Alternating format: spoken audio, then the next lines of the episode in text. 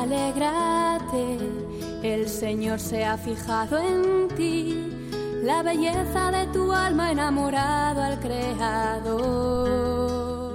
Dentro de la sección A Jesús por María comienza Ahí tienes a tu madre. Espíritu desciende hoy y la gracia se derrama hasta Un programa dirigido por el padre Ángel Antonio Alonso.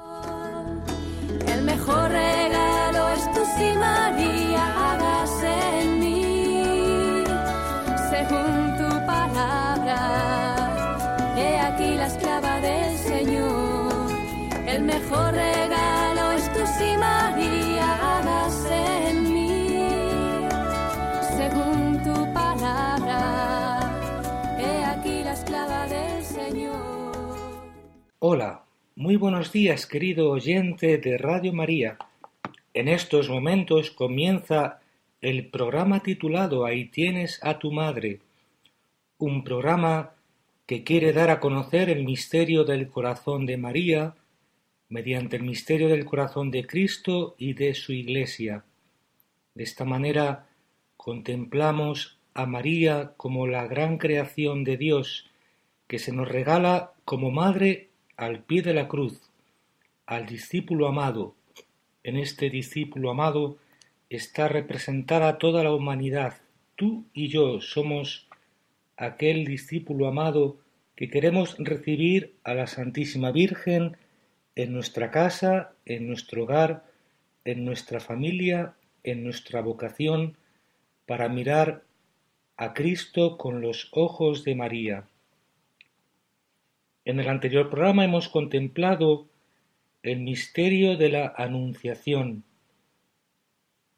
El ángel, dejándola sola, se marchó, dice Lucas capítulo 1, versículo 38. Aquel que se había acercado con temor y asombro a María ante la magnitud del anuncio que tenía que realizar, ahora parte de la presencia de María con gozo, llevando consigo aquel sí de María, el sí de la criatura, portándolo para llevarlo al corazón de Dios. La Iglesia de todos los tiempos participará de esta misión de María. La Iglesia de todos los tiempos ahora es el cuerpo de Cristo, donde Él continúa sufriendo y viviendo en favor del mundo. Es el instrumento por medio del cual el Verbo, el Hijo de Dios, continúa realizando la salvación. Su cuerpo es la Iglesia. A través de la carne de sus fieles, la vida del Hijo se prolonga en nuestra tierra. El misterio de la encarnación se prolonga en nuestra tierra, en nuestra vida. En ese sentido, la Iglesia prolonga el misterio de la encarnación de Jesús. También la Iglesia como María está llamada a engendrar a Cristo en las almas. Como decíamos, la Iglesia es virgen, esposa y madre como María. Virgen por su corazón consagrado al esposo, Cristo. Esposa porque coopera con él en la realización de la obra redentora. Y madre porque continúa engendrando a Cristo en las almas a través de la predicación, de los trabajos apostólicos. María nos abre el misterio de este diálogo para que también nosotros podamos participar de su vocación, en este caso, de ser madre de Cristo, engendrar a Cristo en las almas y prolongar el misterio de la encarnación en nosotros.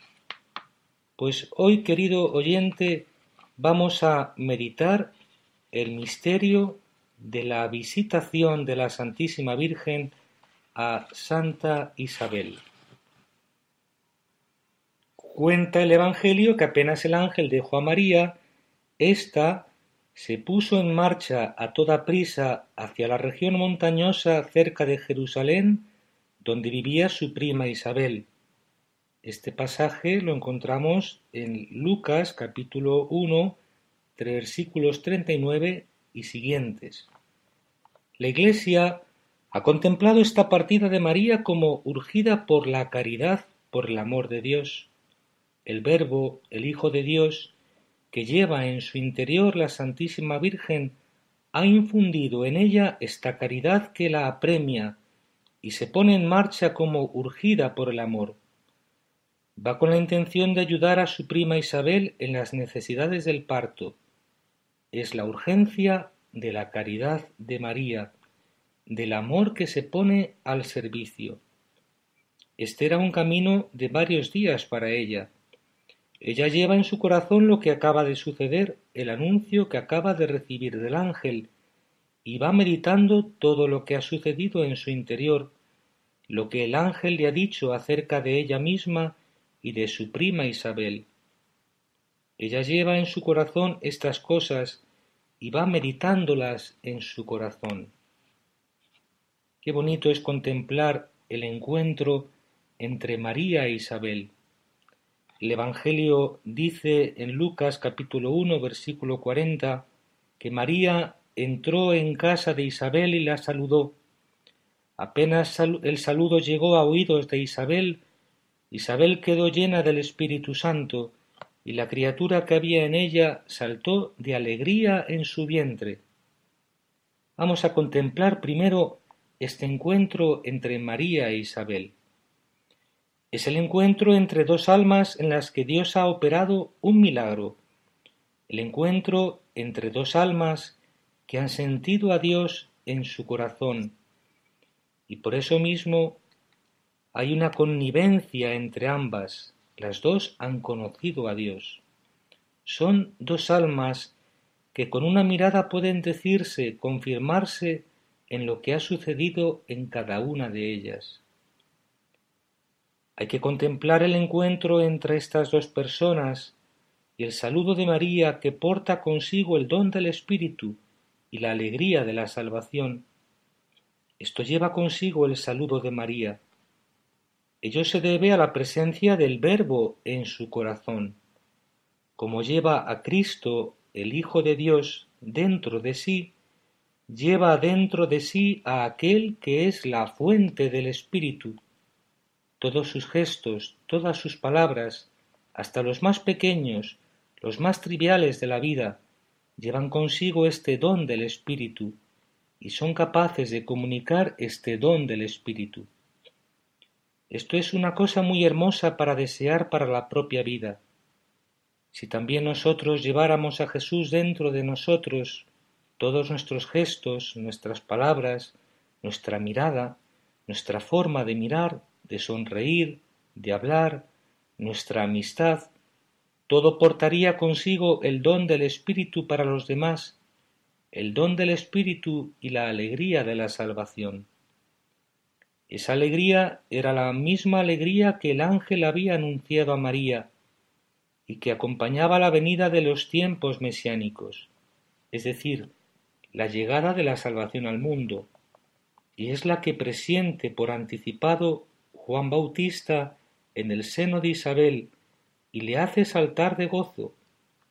Siente la proximidad del Salvador y se alegra con aquel gozo que había sido prometido a toda la creación, que exultaría de gozo cuando llegase el Mesías. Hay que contemplar también que para María este encuentro con Isabel es como la confirmación de la señal dada por el ángel, le basta mirar a Isabel para comprender que todo era cierto, que es verdad que Isabel también está encinta, que es verdad que Dios también ha operado un milagro en ella y se ha dignado apartar su oprobio dándole el hijo que anhelaba. Para María es la confirmación de la señal dada por el ángel. Aquel anuncio del ángel había tenido un carácter interior el ángel entra en la presencia de María, en lo más íntimo de la intimidad que ella tiene con Dios. Es verdad que las palabras del ángel llevan consigo toda la certeza divina, toda la certeza que son capaces de infundir las palabras de Dios en el corazón. Pero ha sido una experiencia interior, que ahora se ve confirmada por una señal externa y eso es lo que hace desbordar de gozo el corazón de María. Este desbordamiento de gozo de su corazón al ver cumplida la señal y que efectivamente era cierto todo lo que le había dicho el ángel, es lo que provoca el canto de gloria y alabanza que María dirige a Dios en el Magnificat. Para ella es la confirmación de la señal dada por el ángel, por tanto, de que todo aquello era verdad, lo que el ángel había dicho. Todo sucede en un instante. Basta con mirar a Isabel para saber que todo era cierto. Esta confirmación de las palabras dadas por el ángel, ella la encuentra también en las palabras de Isabel, que van a ser para María como el eco de lo que el ángel le ha dicho en su corazón. Isabel la proclama bendita entre las mujeres, la proclama madre de su Señor, y la proclama también dichosa porque ha creído, porque lo que le ha dicho el Señor se cumplirá. Son como el eco de las palabras del ángel. Vamos a ver, vamos a contemplar cada una de estas afirmaciones y ver el paralelo que tienen con las palabras del ángel en la Anunciación. Isabel dice en Lucas 1, versículo 42, Bendita tú entre las mujeres y bendito el fruto de tu vientre. Eso ha llevado a que la Iglesia contemple a María como una criatura bendecida por Dios por encima de cualquier otra criatura. Ella ha sido bendita entre todas las demás criaturas, ha recibido toda la bendición, toda la gracia que el mundo necesitaba para su salvación, y de aquella plenitud de gracia que Dios ha derramado sobre ella, de la sobreabundancia de aquella bendición en la que ha sido bendecida por Dios, se benefician todo el resto de las criaturas. Es lo mismo que decíamos cuando proclamábamos a María llena de gracia. De aquella plenitud de gracia ha sobreabundado sobre el mundo, pues de esta bendición de Dios sobre María ha sobreabundado sobre el resto del mundo y la creación. Se proclama también bendita la descendencia de María, bendito será el fruto de tu vientre, le dice Isabel a María. Es como el eco de las palabras del ángel cuando Dios le dice a María, lo que nacerá de ti será santo, bendecido por Dios, santificado por Dios por tu medio. Estas palabras de Isabel, que proclaman bendito el fruto de María, es lo que ha llevado a la Iglesia a una expresión paradójica pero muy hermosa.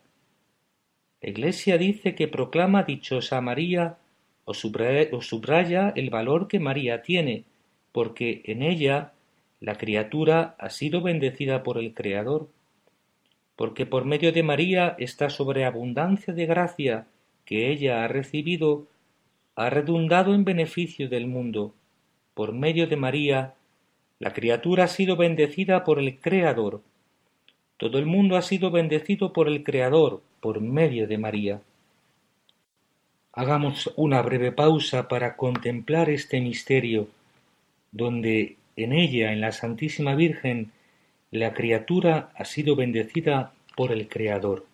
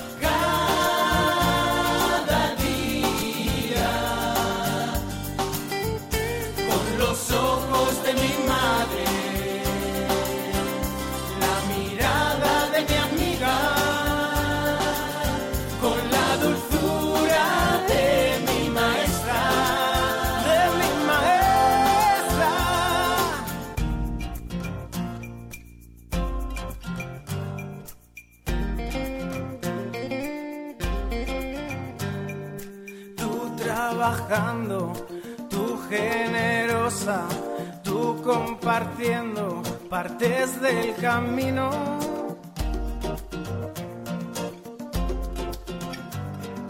Tú mi socorro, tú mi amistad,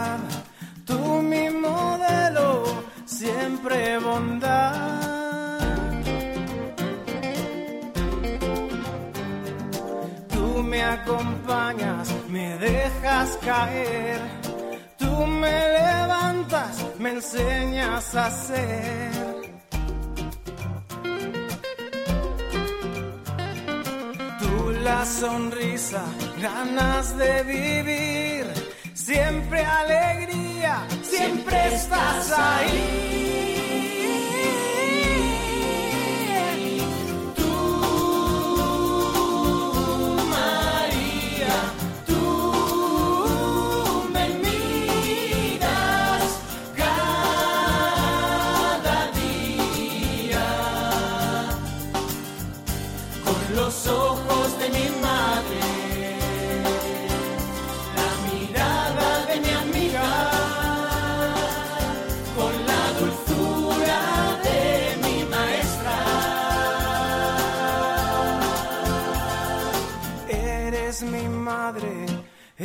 Eres mi amiga.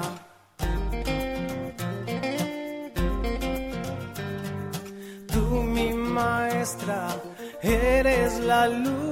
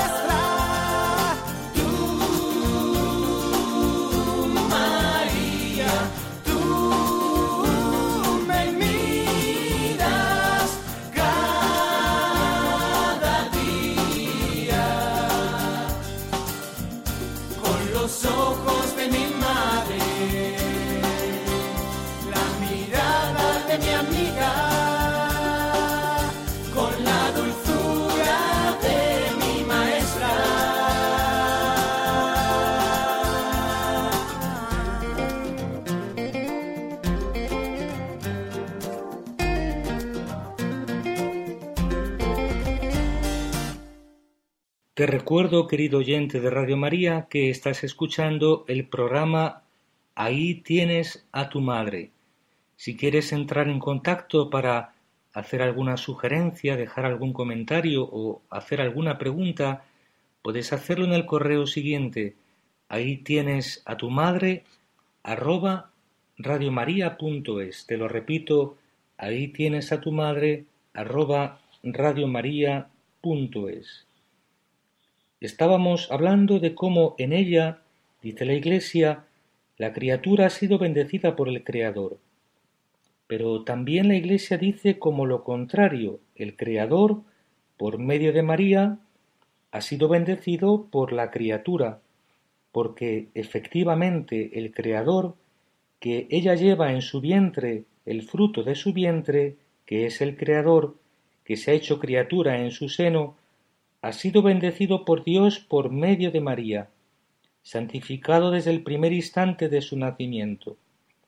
Jesús va a recibir a partir de este instante, del instante de la encarnación, el amor de Dios Padre por medio de instrumentos humanos.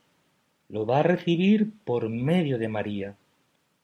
Dios va a instruir a su Hijo, le va a dar enseñanzas por medio de María es lo que hemos dicho de que él se somete a la ley del aprendizaje y de que Dios le ofrece a nuestra caridad.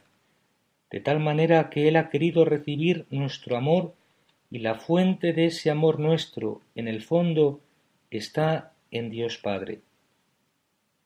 Sobre esto de la condescendencia de Jesús que se ofrece a nuestra caridad, que se ha dignado, que ha querido recibir nuestro amor, volveremos más adelante. Pero lo que queremos ahora decir es cómo el amor de Dios Padre, a partir de la encarnación, se ejerce sobre su Hijo, se comunica, se expresa a su Hijo por medio de instrumentos humanos, sobre todo por medio de María. Dios comunica sus gracias a su Hijo y le da instrucción, le enseña sabiduría, le hace sentir su amor por medio de María. De tal manera que también en el seno de María y luego a lo largo de toda su vida, el Creador, aquel que era el Creador del mundo, fue bendecido por medio de las criaturas. Esto es una cosa muy hermosa. Volvemos al relato de la Anunciación. Cuando el ángel le dice a María, lo que nacerá de ti será santo, decíamos como al final María ha abierto este diálogo, lo ha dado a conocer a la Iglesia, para que también la Iglesia escuche de parte de Dios aquel anuncio como dirigido hacia ella. Ha querido compartir con nosotros su vocación. Es muy hermoso escucharle a Dios has hallado gracia ante mis ojos. A pesar de toda la experiencia que nosotros tenemos de nuestra pobreza y nuestra debilidad. Un ángel del cielo se acerca de parte de Dios para decirnos que hemos hallado gracia ante sus ojos, que somos preciosos ante sus ojos, que en nosotros hay una belleza, una bondad que ni siquiera nosotros somos capaces de conocer porque la mirada de Dios sobre nuestra vida es siempre limpia y va más allá del velo que el pecado cubre sobre nosotros, para penetrar, para contemplar la imagen de su Hijo que hay en nuestro corazón, en el corazón de todo hombre. Por eso Jesús será capaz de amar a todos, porque su mirada iba más allá del velo del pecado, iba al fondo del corazón de sus criaturas donde estaba la imagen del Creador. Por eso Él era capaz de amar a todos, a ti y a mí. Hay en nosotros esa belleza. Dios se acerca a decírnoslo. A veces también hay hombres de parte de Dios que son como ángeles que Dios envía a nuestras vidas para decirnos el valor que nuestra vida tiene para Dios. En sus palabras, en su caridad, reconocemos la voz de Dios, la caridad de Dios hacia nuestras vidas. Y eso es también algo muy hermoso. Cuando el ángel le dice, lo que nacerá de ti será santo, eso es también precioso escucharlo en nuestras vidas, que Dios nos dice, te daré una descendencia. La promesa que Dios hace a Abraham la podemos encontrar en Génesis capítulo, 12, versículo 2, y además la santificaré por tu medio. Bendeciré a tus hijos dentro de ti, dice el Salmo 147. Tendrán gran paz tus hijos. Son palabras que Dios dice a su esposa, a la Iglesia, por medio de María. Son palabras que Dios dice a nuestras vidas. Las ha escuchado María para sí y por eso mismo las ha escuchado toda la Iglesia para sí. Entran a formar parte estas palabras de ese patrimonio histórico que forma parte de la Iglesia. Todo lo que nazca de ti, yo lo santificaré.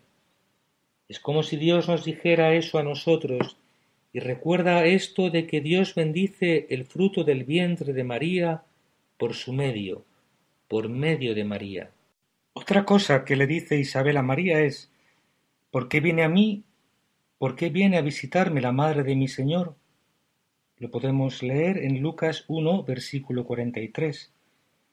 Esas palabras expresan la humildad de Isabel, que no se siente digna de ser visitada por aquella que es la madre de su Señor. No soy digna de que entres a mi casa. Esas palabras de Isabel proclaman que María es la madre de su Señor.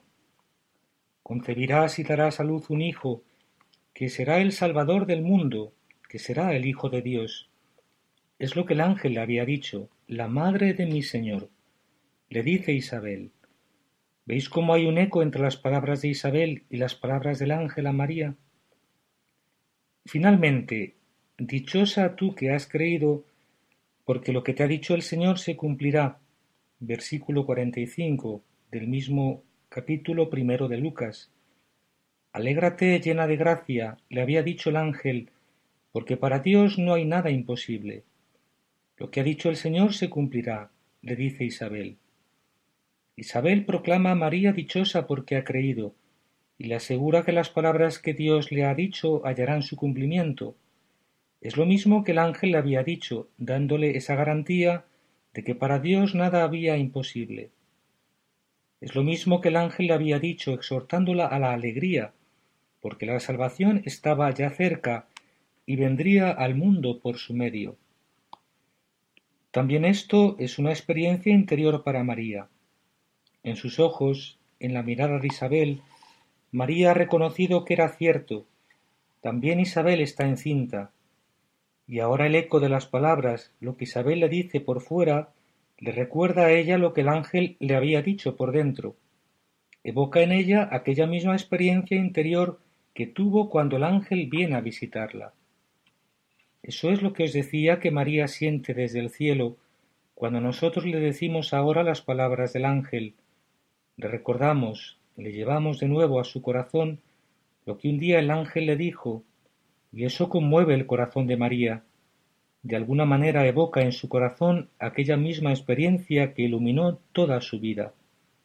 Por eso es tan importante que invoquemos a María, especialmente recitando y rezando el Santo Rosario, como ha pedido la, Iglesia y como ha pedido a la Santísima Virgen en tantas apariciones aprobadas por la Iglesia, el rezo del Rosario todos los días nos recuerda el mensaje de Fátima. La Iglesia ha contemplado esta dicha de María. Dichosa tú que has creído porque lo que te ha dicho el Señor se cumplirá. La dicha de María es la dicha de creer la dicha que hay en la vida de la fe cuando un hombre cree las palabras de Dios, lo que Dios le dice, las promesas de Dios. Nuestro Dios es un Dios lleno de promesas.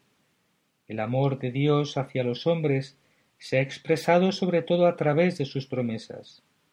No sólo de ese modo, pero también así, sobre todo en el Antiguo Testamento.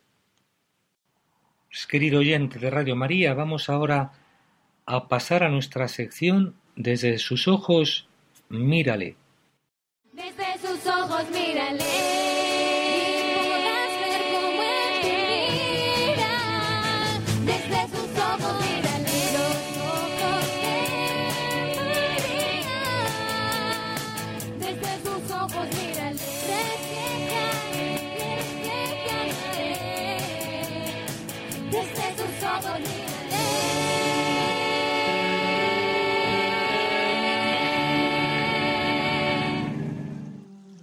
Comenzamos, amigos oyentes, un sábado más, este pequeño espacio dedicado a contemplar el mundo, a contemplar nuestra fe desde los ojos de María, la primera discípula de Jesús y el modelo perfecto de todos los que en este mundo peregrinamos con la esperanza de encontrarnos con aquello que anhela nuestro corazón, de contemplar un día, cara a cara, el rostro del mismo Dios. Y nos acercamos hoy a María como la esposa del Espíritu Santo, aquella que concibió en su seno al Hijo de Dios por obra y gracia de la tercera persona de la Santísima Trinidad, a aquella que fue cubierta con la sombra del Espíritu Santo, que fue inundada en este don tan magnífico mucho antes de que descendiese sobre los apóstoles el día de Pentecostés.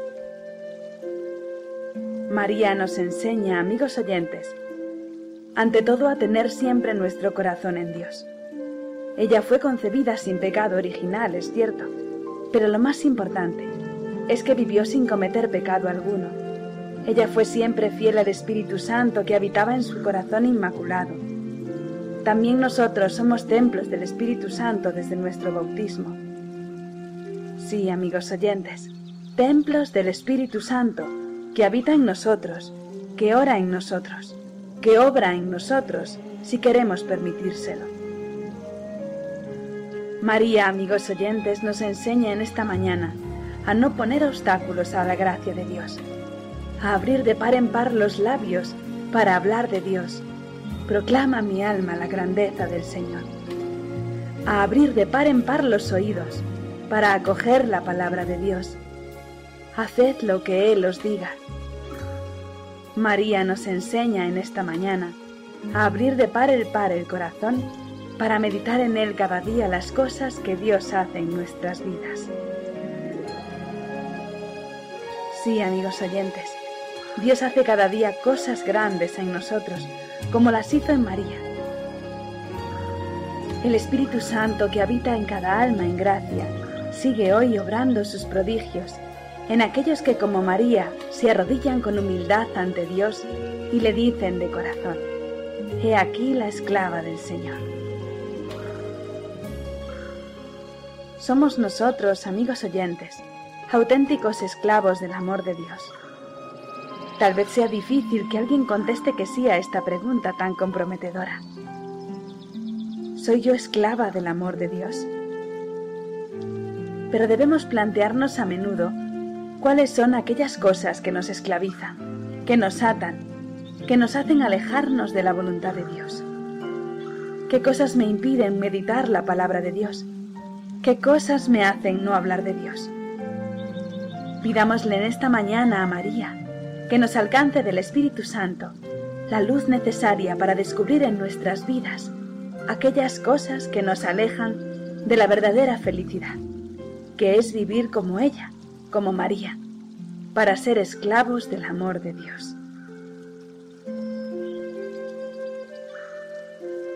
Desde los ojos de María, amigos oyentes, contemplamos en esta mañana nuestra fe, nuestra respuesta a Dios que nos llama cada día a ser semilla suya en este mundo hambriento, hambriento del verdadero amor. ¿Respondo yo como María? ¿Digo yo cada día, he aquí la esclava del Señor? ¿Acepto yo como María las condiciones de Dios o prefiero hacerlo todo a mi gusto, a mi manera? María, amigos oyentes, es maestra para todos los que deseamos de corazón hacer la voluntad de Dios. Ella acepta las duras condiciones de la nueva alianza. Pero no debemos olvidar, amigos oyentes, que es el Espíritu Santo el que hace posible esta nueva alianza. María abre su corazón de par en par a la tercera persona de la Santísima Trinidad, para que pueda obrar en ella sin barreras, sin dificultades, sin condiciones. María aceptó la palabra de Dios y respondió, hágase en mí según tu palabra.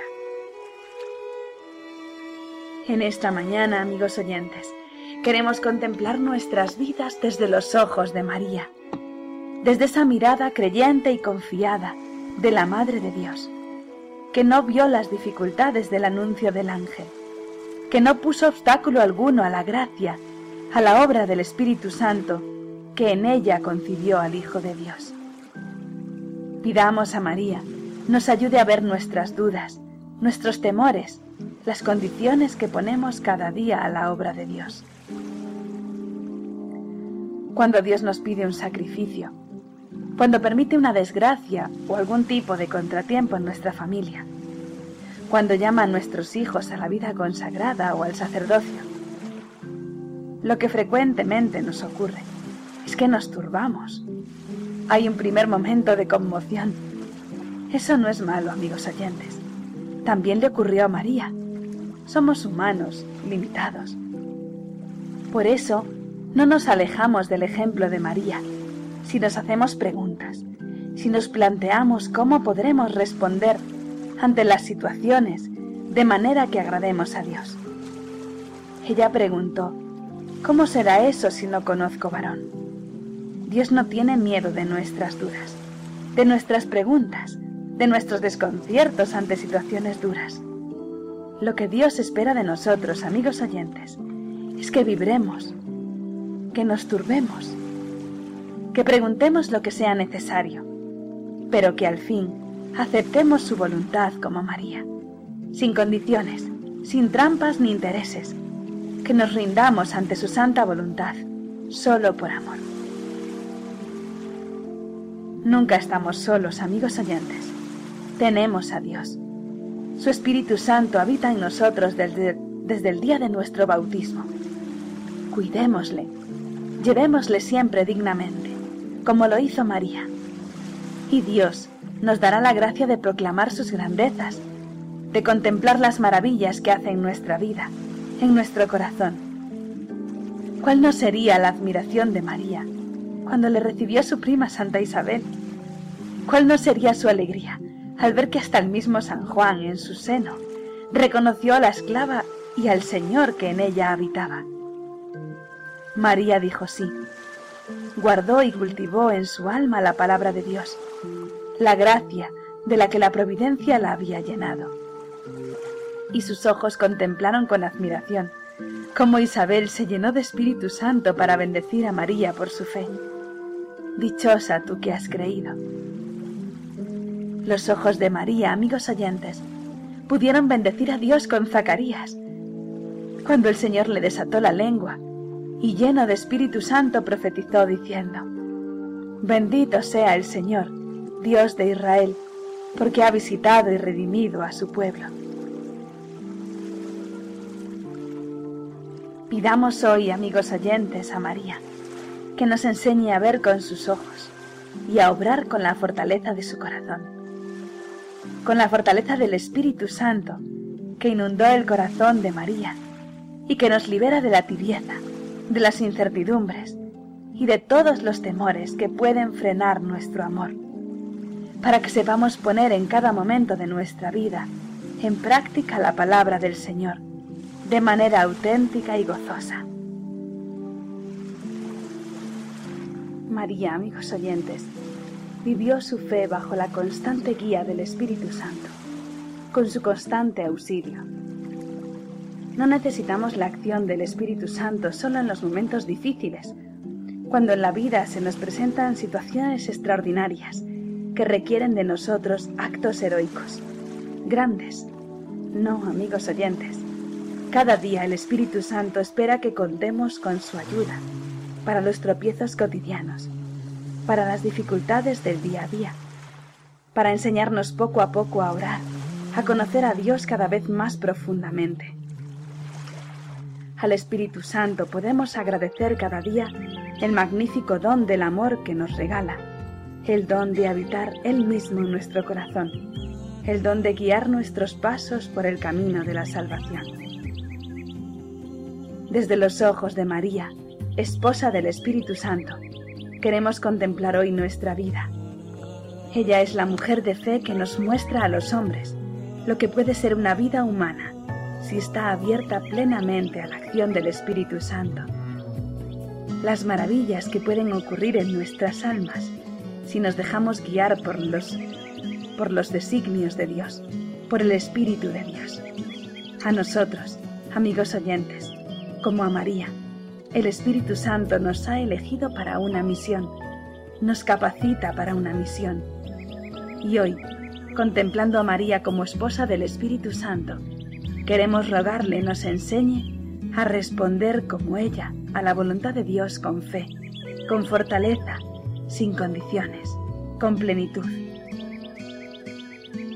María, Madre de la Iglesia y esposa del Espíritu Santo, enséñanos a seguir tus huellas y a dejarnos preparar, iluminar y guiar por el Espíritu Santo, para que con nuestras vidas hagamos presente a Cristo entre los hombres cada día.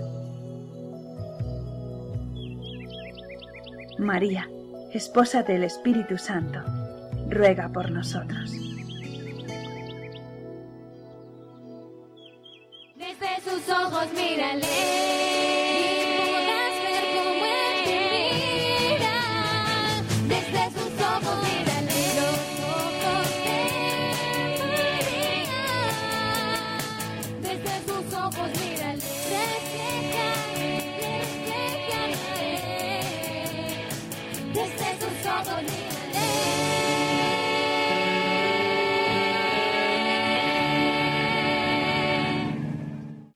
Te recuerdo que estás escuchando el programa de Radio María Ahí tienes a tu madre, un programa que quiere dar a conocer el misterio del corazón de María desde el misterio del corazón de Cristo y de su Iglesia.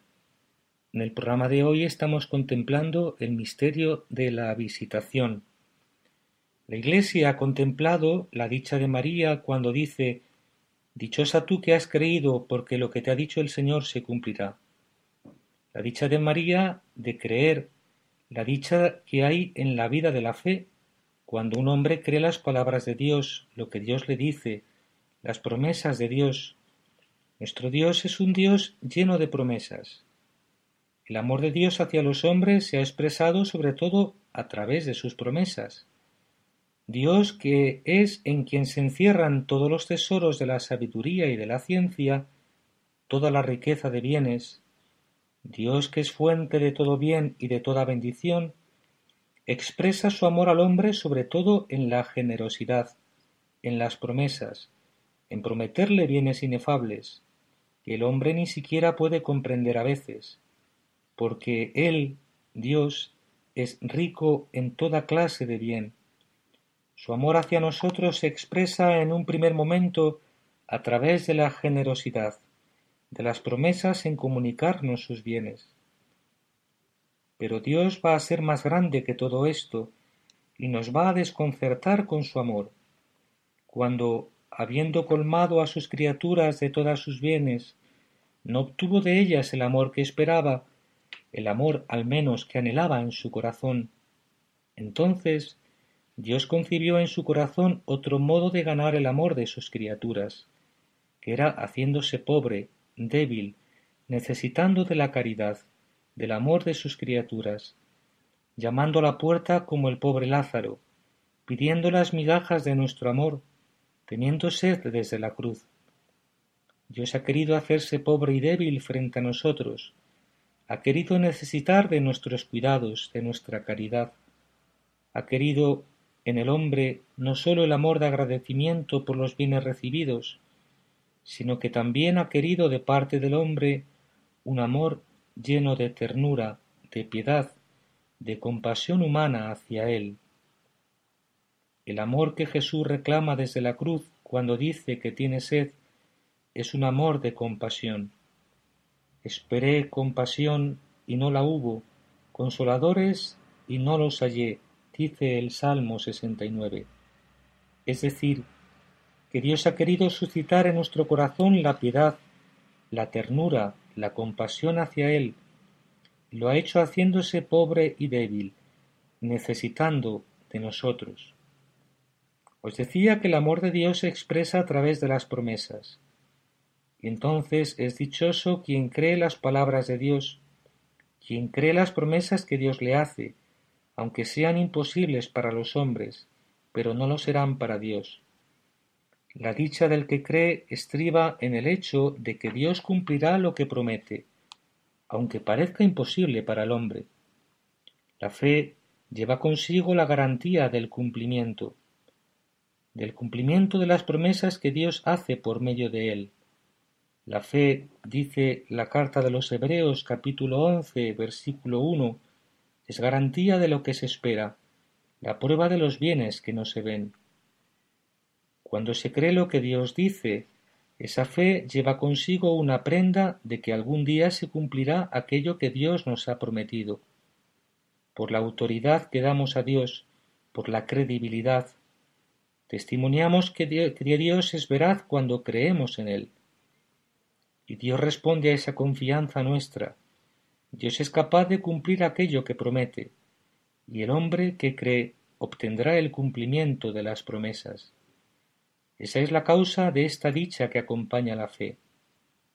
Por ejemplo, para Carlos de Foucault, este misterio de la visitación de María fue esencial dentro de su vida, por lo menos en un momento de su vida, donde Foucault comprende lo que antes os he dicho, que María lleva el don del Espíritu en todos sus gestos y palabras, porque lleva a Jesús dentro de sí. La reflexión que él hace es ¿Cómo podemos hacer que Jesús viva en nosotros, para que toda nuestra vida sea cauce de este don del Espíritu?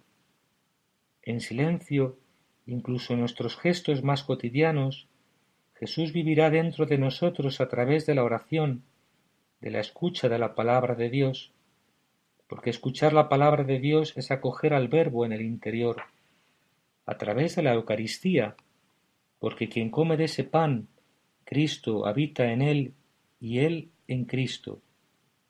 La escucha de la palabra en el silencio y la soledad de la oración, la Eucaristía, la vida evangélica, porque la vida evangélica es una vida habitada por Cristo. La vida evangélica está constituida por una serie de virtudes evangélicas, la pobreza, la humildad, la mansedumbre, el volver a ser niños, la búsqueda del último lugar, el abandono en la providencia.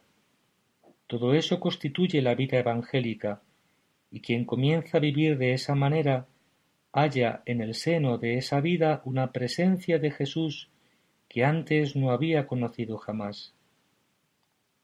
En el fondo de estas virtudes evangélicas hay una presencia de Jesús, porque Jesús ha andado hasta el fin de estas virtudes evangélicas, ha frecuentado esos caminos de la humildad, de la pureza del corazón, de la pobreza, y ha experimentado hasta el fin esas cosas.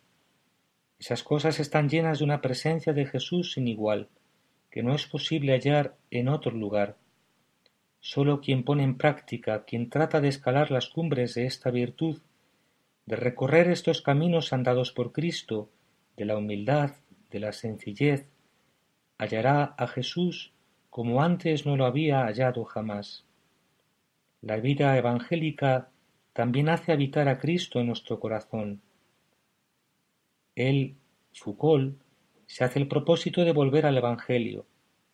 Y así si vivimos el Evangelio, Cristo vivirá en nosotros, y así nuestra vida lo irradiará en todos sus gestos y palabras, en silencio, sin pronunciar una palabra. Contemplando este misterio de la visitación, así como otros misterios de la Santísima Virgen, algunos se pueden extrañar de la riqueza de dones que Dios concedió a María, pero no sospechan a qué abismo de pobreza, humildad y confianza fue llevada para seducir el corazón de Dios. La simplicidad de la confianza de María no nos debe ocultar el movimiento espontáneo de su oración. María era una niña y una niña no encuentra dificultad para recurrir a sus padres cuando lo necesita tiende naturalmente la mano para pedir. Muy a menudo somos demasiado orgullosos para pedir a otro lo que no podemos conseguir por nosotros mismos.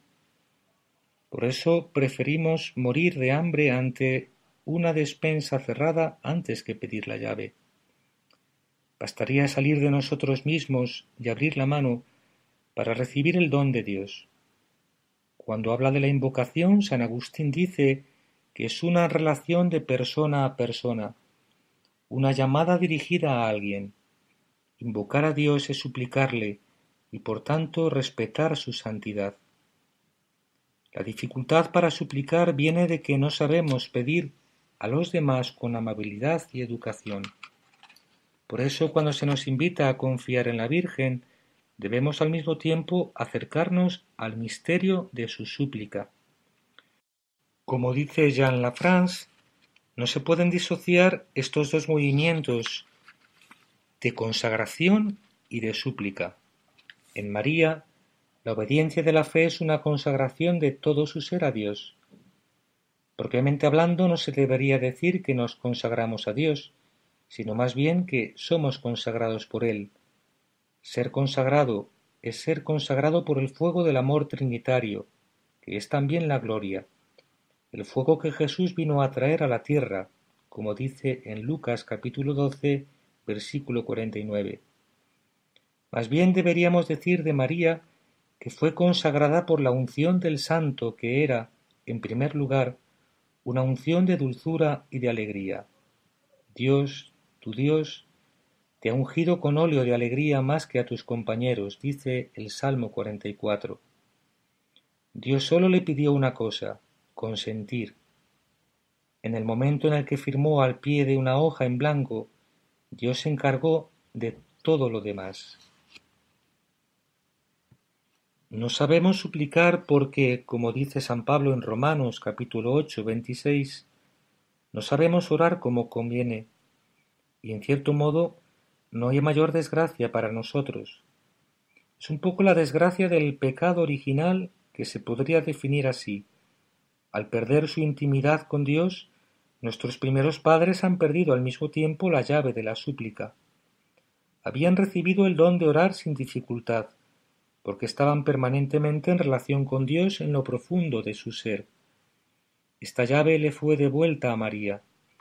Los privilegios que admiramos en ella, su pureza, inmaculada, amor, maternidad divina, asunción, caridad perfecta, gloria, le fueron dados con la gracia de la súplica permanente, que era también el secreto del alma de Jesús.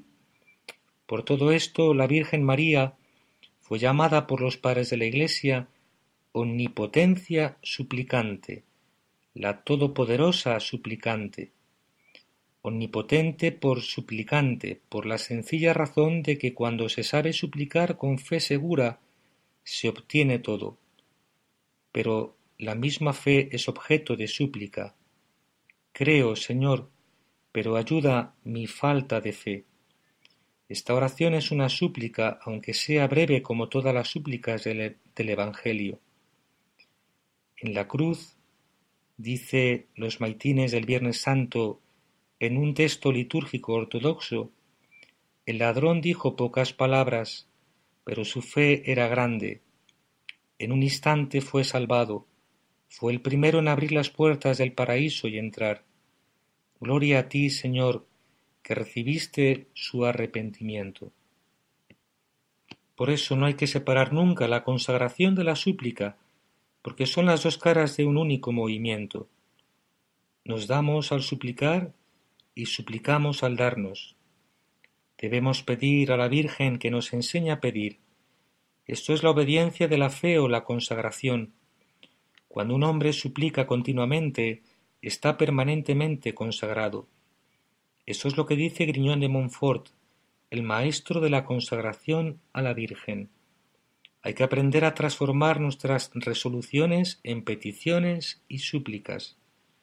En última instancia, hay que transformar la misma consagración en súplica, haciendo un acto de no consagración.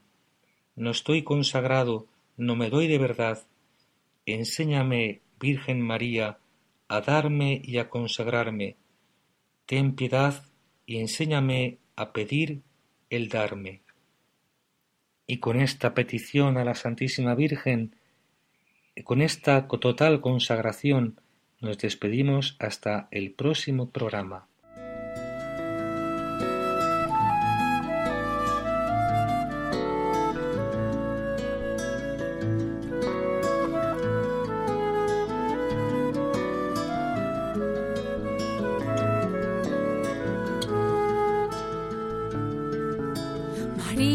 alégrate, el Señor se ha fijado en ti, la belleza de tu alma enamorado al Creador. Así finaliza en Radio María, ahí tienes a tu madre, un programa dirigido por el Padre Ángel Antonio Alonso. Y la gracia se derrama hasta llenar tu corazón.